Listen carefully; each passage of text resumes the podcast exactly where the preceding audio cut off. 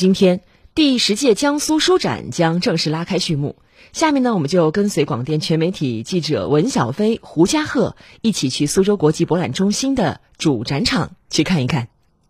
走进苏州国际博览中心，放眼望去是一片书的海洋，纸质印刷品独有的气味扑面而来。苏州展馆前，工人们正将吴门四家的画作悬挂上墙。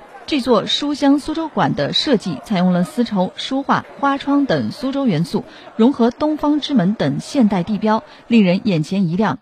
书香苏州馆现场执行负责人叶喜春：阅读新潮流，呃，书香新苏州这么一个主题，包括展示我们的苏州的两大藏书楼，啊，顾云顾云楼和那个铁心铜剑楼，啊，再到我们的苏州的一些作家，啊，包括作品，包括这些网络文学的一些作家。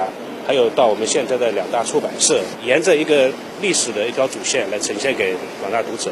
现场包括苏州馆在内的十三个馆区主体结构都已就绪，各具地域特色。部分展区还设有直播间，用于名家见面会和直播带货。此外，来自四百家出版发行单位的八万多种图书也已入库，为普惠读者。线上展场的图书一律八折销售。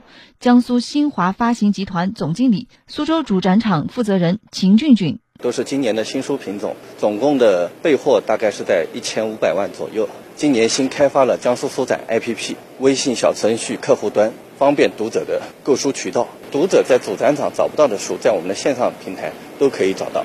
据了解，场馆将配备实时人流监控与智能测温设备，每天两次无死角消杀。馆外设置隔离点、防疫应急车，最大人流量控制在两千人左右。